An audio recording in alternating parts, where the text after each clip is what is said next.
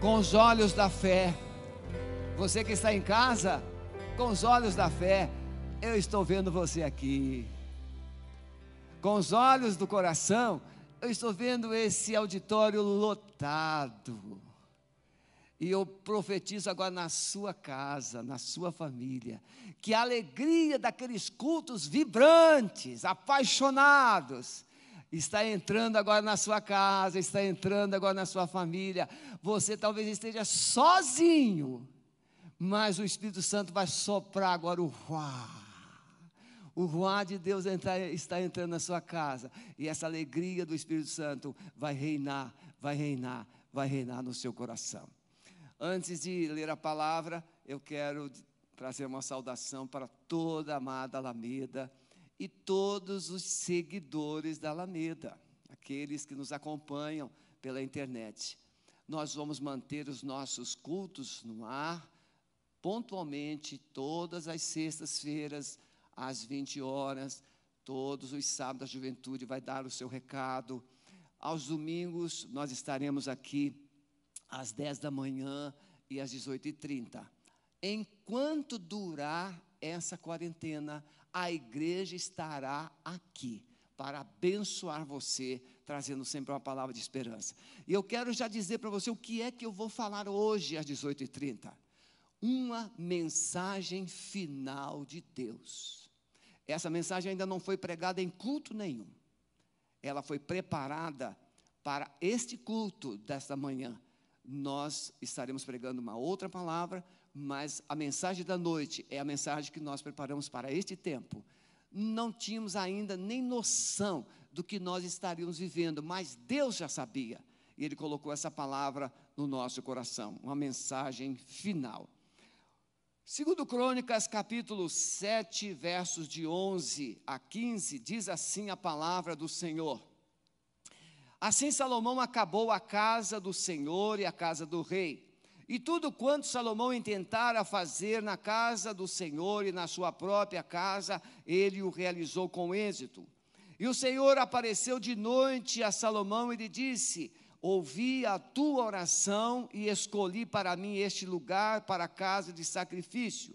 Se eu cerrar o céu de modo que não haja chuva, ou se ordenar aos gafanhotos que consumam a terra, ou se enviar a peste entre o meu povo, e se o meu povo que se chama pelo meu nome se humilhar e orar e buscar a minha face, e se desviar dos seus maus caminhos, então eu ouvirei do céu, perdoarei os seus pecados e sararei a sua terra. Agora estarão abertos os meus olhos e atentos os meus ouvidos a oração que se fizer neste lugar.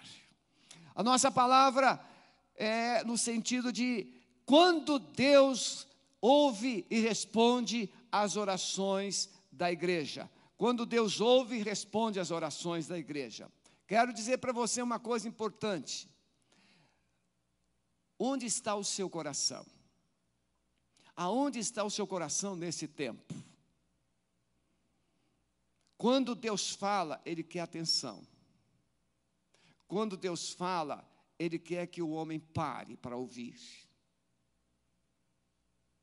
O que o seu coração está captando neste tempo? Primeira coisa.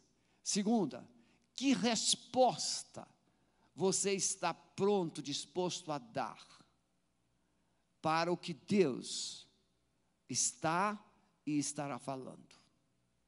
Então, diante do quadro que nós vivemos mundialmente, porque não é um quadro local, é global.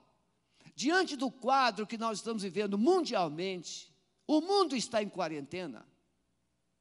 Você já ouviu falar disso? Nem na Segunda Guerra Mundial. O que Deus está conseguindo comunicar ao seu coração?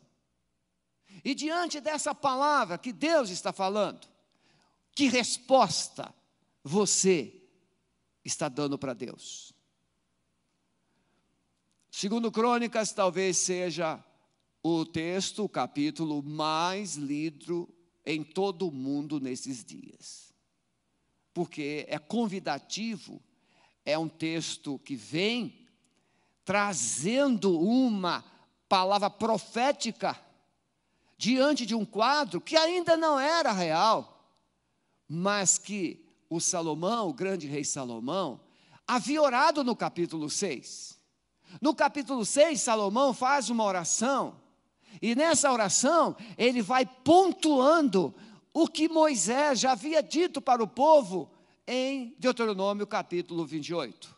Então, em Deuteronômio 28, encontramos Moisés encorajando, exortando o povo de Israel a respeito das bênçãos, mas também das maldições que Deus poderia enviar sobre o povo.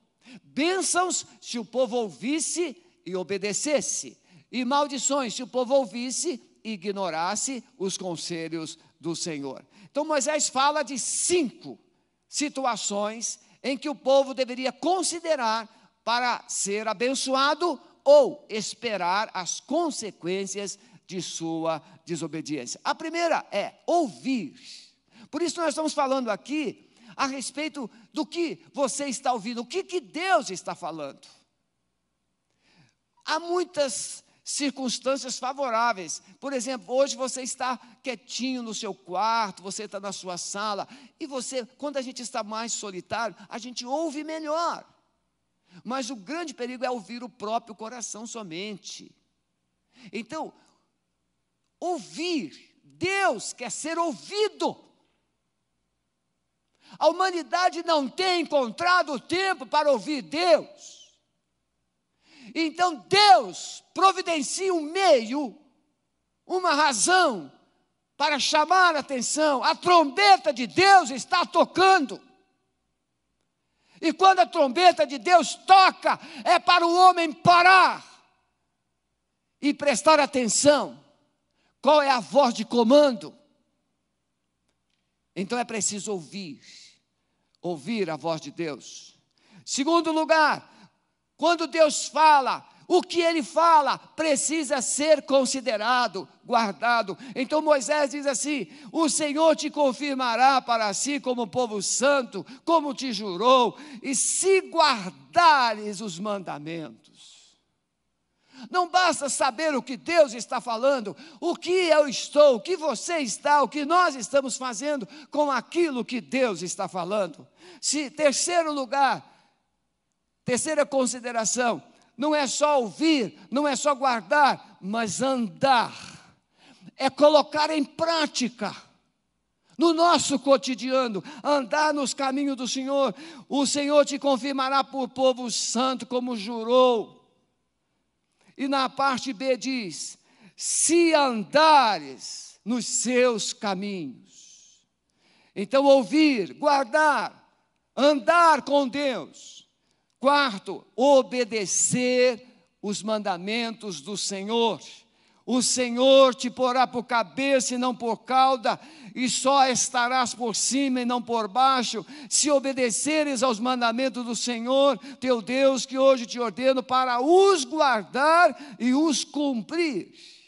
E por último, ser reconhecido como povo de Deus. Olha como que a, a Salomão orou, fundamentado na palavra de Moisés.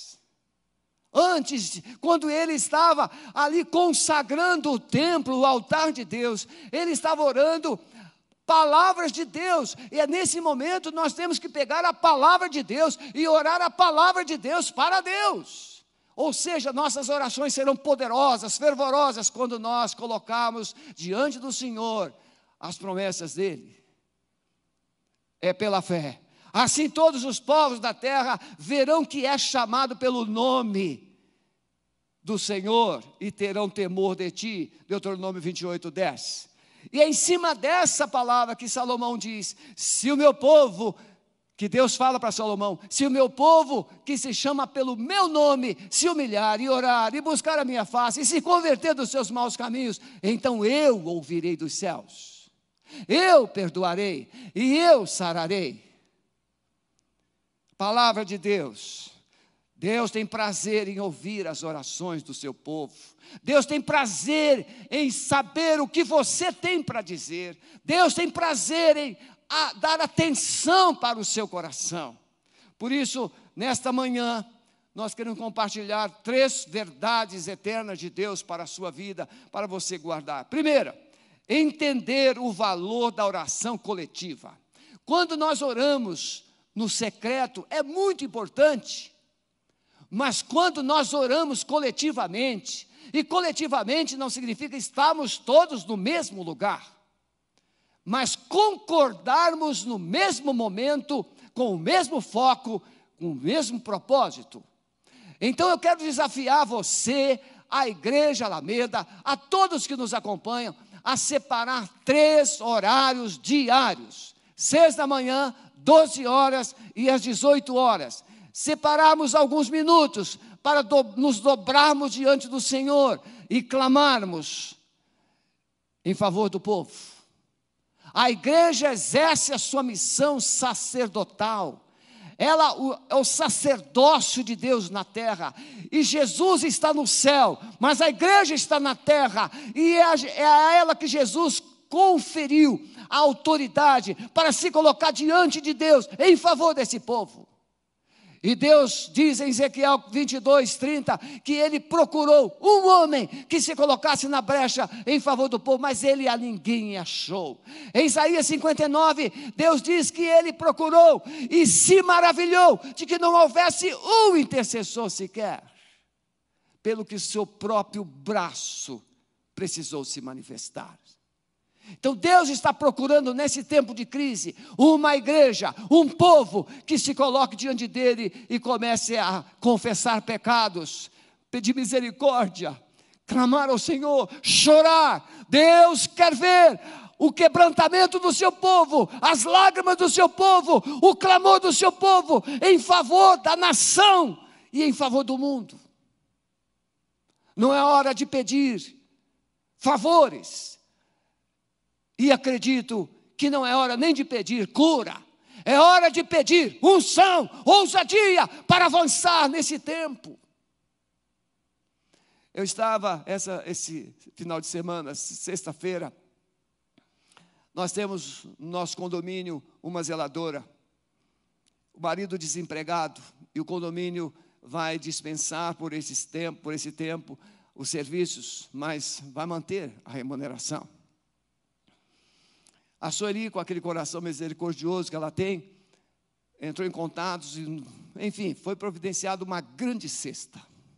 Uma grande cesta, encheu meu porta-mala. E nós fomos levar essa funcionária em casa.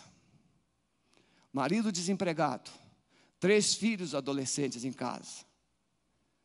A alegria daquela família quando nós chegamos. Ela mora a quase 40 quilômetros de distância. O que Deus quer que você faça nesse tempo de crise? É ficar só dentro de casa ouvindo louvores e adorando, ou que você seja uma resposta? O Espírito Santo vai, vai incomodar o seu coração para ir ajudar pessoas. Ah, mas eu não posso sair porque eu posso me contaminar. Não!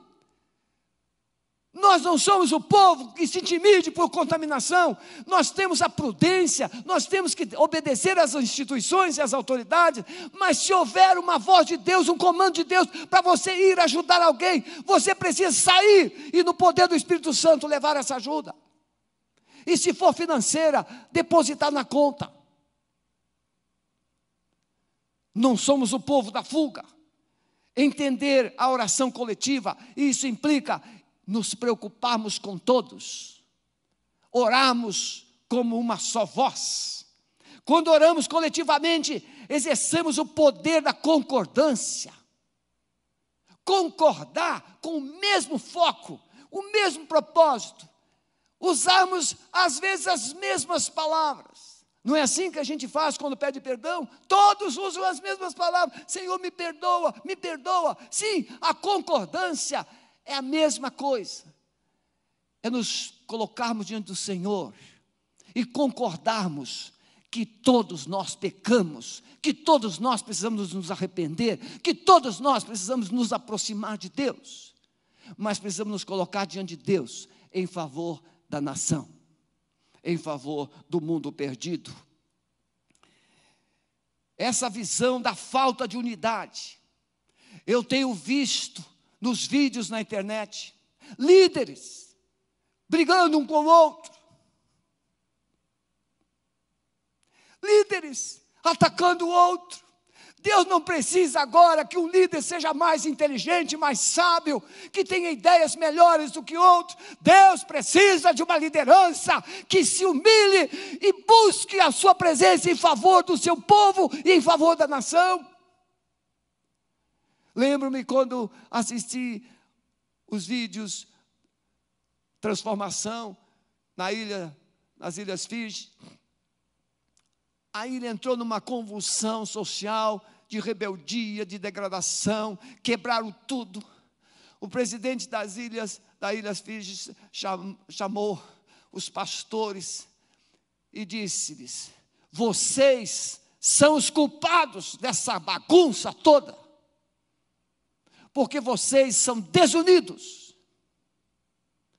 Meus queridos, não podemos esperar algo melhor de lá se não for visto por Deus algo melhor aqui. O que eu quero ver lá, Deus precisa ver primeiro aqui: unidade, concordância e compaixão. A falta de unidade pode causar muita dor na igreja. Nós podemos ver isso em Atos. Atos 12, Herodes matou Tiago. A igreja, após o grande glamour do Pentecoste, milagres, poder, a igreja, por certo, abaixou um pouco a guarda. Em Atos 6, nós já vamos começar a perceber murmuração por causa dos pobres e das viúvas. Em Atos 7, nós encontramos o martírio de Estevão. Mas a igreja baixou a guarda. E aí, Tiago é morto. Quando Tiago é morto, Pedro é preso e seria morto também por Herodes. Mas agora a igreja levantou a guarda e ela está reunida em oração, oração coletiva, e começou a clamar, clamar, clamar. E Deus enviou o seu anjo e tirou Pedro de lá. E mais que isso, Deus deu um basta nas atitudes de Herodes. Foi fulminado. Deus está esperando as orações da igreja. Essas orações precisam concordar, entender que será no meio dessas crises e perdas que a igreja recuperará a visão que Deus deu a ela. A visão da igreja não é para aqui, nós precisamos desse ambiente funcionando, nós precisamos da adoração, nós precisamos do culto, mas Deus precisa de uma igreja para as nações. A igreja, Deus precisa de uma igreja para o mundo perdido. Senão Deus não levaria para o céu. Então é nesse tempo de crise que Deus nos tira dos nossos egoísmos, das nossas picuinhas particulares e passemos a ter uma visão mais abrangente. Em segundo lugar, entender que o poder virá sobre a igreja quando houver o que Deus mais deseja ver: santidade, consagração. Salomão consagrou o templo. Salomão fez um sacrifício enorme consagrando o templo. Em cima desse sacrifício, em cima dessa consagração, tendo, de, tendo Salomão acabado de orar, desceu fogo do céu e consumiu o holocausto e o sacrifício, e a glória do Senhor encheu a casa, de tal forma que os sacerdotes não podiam entrar e nem sair. Ah, meus irmãos, como eu sonho com esse dia em que as pessoas começaram a entrar pela porta e vão começar a cair lá mesmo porque a glória de Deus estará enchendo essa casa, enchendo este lugar, enchendo os nossos corações. Gente caindo lá da calçada por perceber que este lugar está cheio da glória de Deus. Não é só o culto dominical, é o encontro com Deus Todo-Poderoso a consagração do templo como lugar onde Deus responde às orações. Mas hoje não é mais o templo, hoje não é mais esse lugar que nós chamamos de igreja, hoje é você e eu. Nós somos o templo de Deus, e a consagração precisa ser aqui, precisa ser aqui, precisa ser nos olhos, nos ouvidos, porque quando houver um povo santo, o fogo de Deus vai se manifestar, e a glória de Deus será vista, e eles serão atraídos. Deus responde às orações, a consagração do Deus todo ao Deus todo poderoso. Um lugar onde encontramos a justiça. Nós queremos justiça. Eu tenho uma irmã com Paxton. A aposentadoria dela foi suspensa, porque esqueceu de fazer a prova de vida. E a gente pensa, ah, é injustiça, é injustiça. Não é injustiça, não. Isso é coisa pequena. Isso é descuido. Se tivesse feito a prova de vida, a aposentadoria não teria sido cancelada. E nós ficamos com essas coisinhas pequenas, a justiça, a justiça. Não! Existe algo muito maior. Se alguém pecar contra o seu próximo, e lhe for exigido que jure, e ele vier jurar perante esse altar, nesta casa, então do céu, age e julga os teus servos, paga o culpado, fazendo recair sobre a sua cabeça o seu proceder, e a justiça ao reto, retribuindo-lhe segundo a sua retidão. Quando a igreja decidir, entender que ela tem como corpo, como santa autoridade para estabelecer a justiça na terra, Há muita gente nos governos, seja municipal, estadual ou federal, que estão brincando, aproveitando a dor, aproveitando a crise, aproveitando o desespero, para ver de que maneira podem tirar mais bônus políticos. Serão julgados pelo poder da justiça de Deus porque eu, pastor, e você, líder da nação, nós fomos colocados como autoridades instituídas por Deus para abençoar o povo e não para manipular o povo. E eu quero, irmãos, orar pedindo misericórdia por líderes denominados evangélicos que estão tentando ser mais vistos diante da crise. Não, irmãos. Elias era um só. Na crise da nação, ele tinha uma voz. E a voz dele não atraía muita empatia, não. A voz dele atraía a glória de Deus. Precisamos parar de querer atrair seguidores diante da crise. Precisamos atrair a glória de Deus. Eu não quero seguidores, eu não preciso de seguidores, eu preciso do poder do Espírito Santo.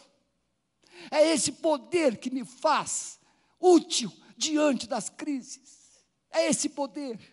Não adianta eu ter um milhão de seguidores, dez milhões de seguidores, não adianta eu ser pastor de uma igreja de X membros, não, isso não resolve.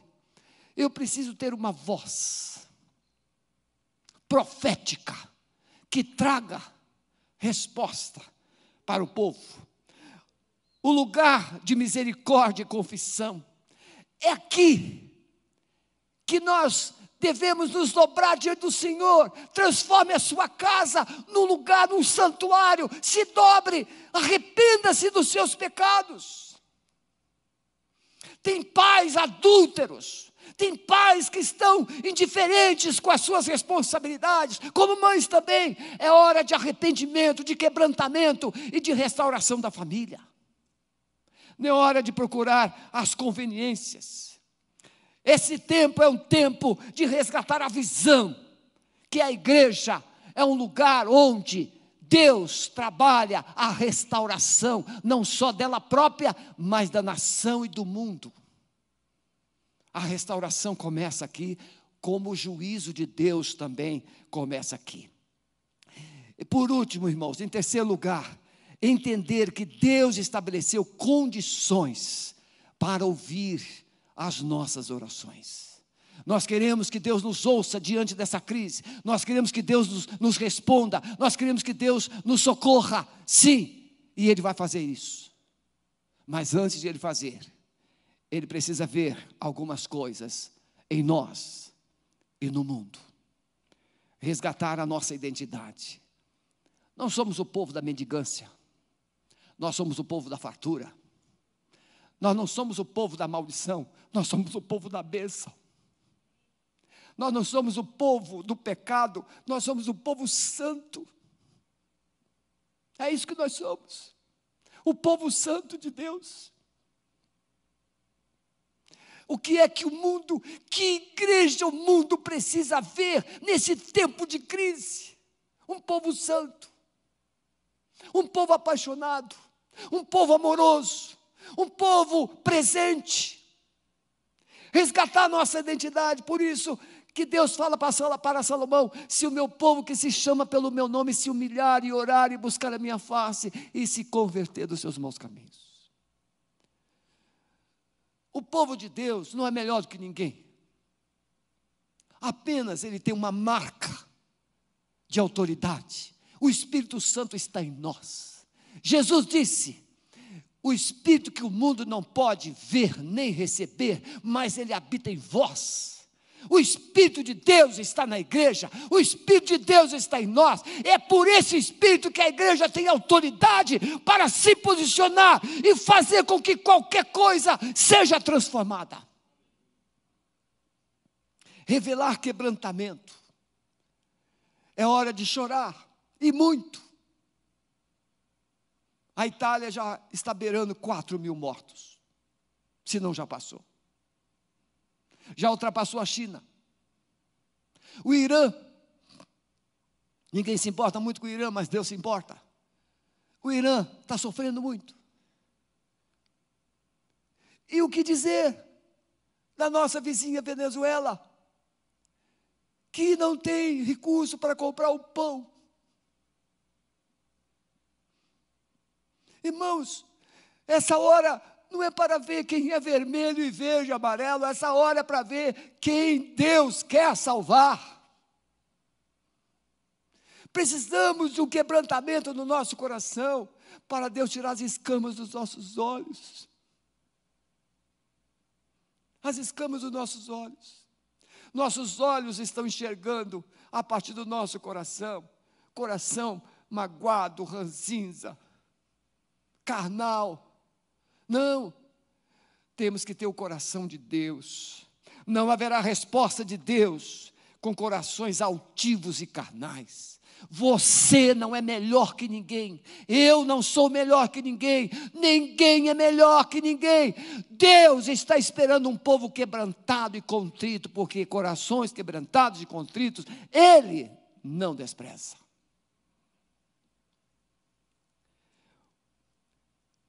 A igreja está sendo desafiada a voltar para a prática da oração. Me perdoe.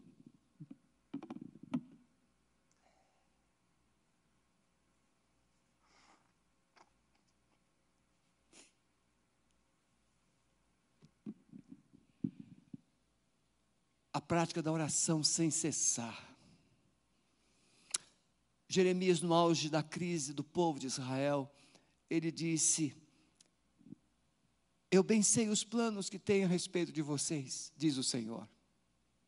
Planos de paz, não de mal, para vos dar um final feliz, para vos dar um fim e uma esperança. Mas como, como isso aconteceria? Então me invocareis, ireis e orareis a mim, e eu vos ouvirei, buscar-me-eis e me achareis, quando me buscardes de todo o vosso coração. Deus está batendo a porta da igreja para captar a sua atenção. Ele quer falar com a igreja. E através da igreja, falar com essa humanidade sem Jesus e sem esperança. Deus tem respostas para os que o buscam de todo o coração. Clama a mim, diz Jeremias 33, 3. E responder-te-ei, e anunciar-te-ei coisas grandes e firmes que não sabes. Ainda não sabemos o que vai acontecer, mas sabemos o final. O final já está carimbado. E afinal, o final é Jesus no trono, é Jesus vitorioso, é a igreja vitoriosa. Os filhos de Deus têm uma marca, e essa marca ninguém pode atropelar, negar. São os escolhidos do Senhor. Eu não sei, meus irmãos, quantos de nós talvez partirão nessa crise. Ah, pastor, será que crentes morrem nessa crise? Nós não somos protegidos por Deus? Morre sim. Muitos crentes morrem. Deus não está preocupado se vai morrer menos ou mais. Deus está preocupado com propósitos. Os propósitos de Deus são muito maiores do que o capricho de alguns anos de vida. Não se espante com a minha palavra. Se Deus tiver que sacrificar a minha vida por um propósito maior, Ele vai sacrificar. Porque o sacrifício de muitos implicarão em salvação de milhões, de milhões e de milhões. Deus pode fazer de alguns de nós sementes de vida, como Jesus. Aliás, pastor Pascoal Beragini disse uma vez numa mensagem: Nós somos Jesuses. E Jesus não se preocupa em viver a sua vida, mas se preocupou em viver o propósito do Pai. Que Deus nos dê graça para a gente se despir da nossa humanidade carnal, egoísta e vaidosa e nos vestirmos da glória dele. Concluindo, meus irmãos, Deus tem resposta para a oração, para a igreja que ora. Deus tem resposta para uma igreja que ora. Se meu povo que se chama pelo meu nome se humilhar e orar e buscar a minha face e se desviar dos seus maus caminhos, então eu ouvirei dos céus, perdoarei os seus pecados e sararei a sua terra. Agora estarão abertos os meus olhos e atentos os meus ouvidos à oração que se fizer neste lugar. Deus está pronto para nos ouvir. Deus está pronto para te ouvir aí na sua casa. Deus está pronto para ouvir o gemido do seu coração. E Ele promete nos perdoar. Eu perdoarei. Se Deus encontrar um povo quebrantado, se Deus encontrar um povo arrependido, meus irmãos, por favor, prestem atenção. Não há lugar para a gente se justificar. O único lugar de se justificar é na cruz. Porque só o sangue de Jesus é que nos purifica. Então agora não adianta a gente querer ficar justificando, agora é hora de confissão, agora é hora de arrependimento, agora é hora de quebrantamento. E se Deus encontrar isso em nós, Ele promete perdoar. Ele perdoa, não é só o meu e o seu, ele perdoa o pecado de uma nação, por amor daqueles que oram. Olha o exemplo de Abraão, quando orava por Sodoma.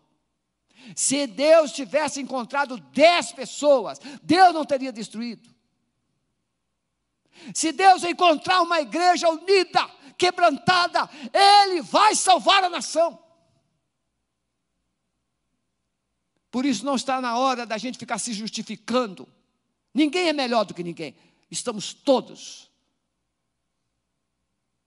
com a responsabilidade de nos apresentarmos diante de Deus. E por último, ele promete sarar a nossa terra. A terra não é o solo, é o meu coração.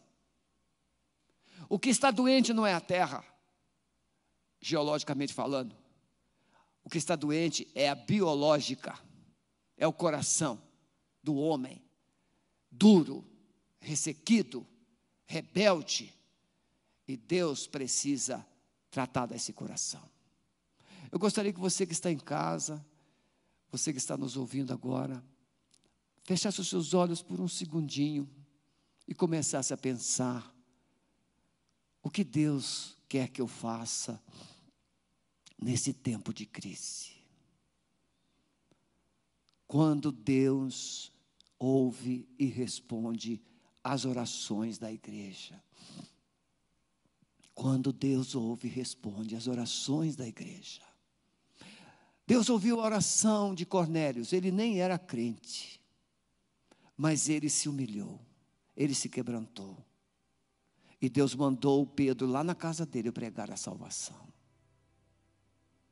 Se Deus encontrar na sua casa um coração quebrantado, Ele pode salvar a sua família toda. Ele disse para a família do carcereiro através de Paulo: crê no Senhor Jesus Cristo e serás salvo, tu e a tua casa. Crê no Senhor Jesus Cristo. Nesse tempo de crise, Deus precisa de uma igreja que ora, que se humilha, que se quebrante, que se arrependa, que confie nele. E então ele vai descer dos céus, ele vai perdoar os nossos pecados, e ele vai sarar a nossa terra. Amado Espírito Santo, faça isso agora em cada lar sintonizado com essa palavra. Amado Espírito Santo, faça isso agora que a chuva do céu comece agora a regar essa terra, a regar esse solo, esse coração duro. Eu profetizo agora que esse coração duro, resistente, está se quebrantando. Esse coração que tem ignorado o Senhor, esse coração que tem feridas do passado, esse coração que carrega uma rejeição, esse coração que carrega desprezo, esse coração que se sente inferior, que se sente abandonado por todos, em nome de Jesus, hoje o seu coração vai mudar, recebe a porção do amor de Deus, recebe a porção do amor de Deus, recebe a porção do amor de Deus, e tem um coração hoje cheio de amor, arrependido, quebrantado, sensível à voz de Deus. Eu te abençoo, lanço uma palavra de vida sobre a sua casa, sobre o seu coração. Eu lanço uma palavra de esperança sobre a sua vida, para que você nunca mais passe a olhar para trás, mas comece a olhar para frente, para os propósitos que Deus tem para a sua vida e para toda a sua família. Eu te abençoo assim, em nome de Jesus. Eu quero dizer também para todos os membros da Alameda onde você está. Permaneça sintonizado. Veja os canais da igreja. Acompanhe a igreja pelas redes. Porque Deus vai continuar falando com você. Amém, meus irmãos? Deus te abençoe. Que o Senhor faça resplandecer o seu rosto sobre ti e tenha misericórdia de ti. O Senhor sobre ti levante o seu rosto e vos dê a paz, hoje e para sempre, em nome de Jesus. Deus a todos abençoe.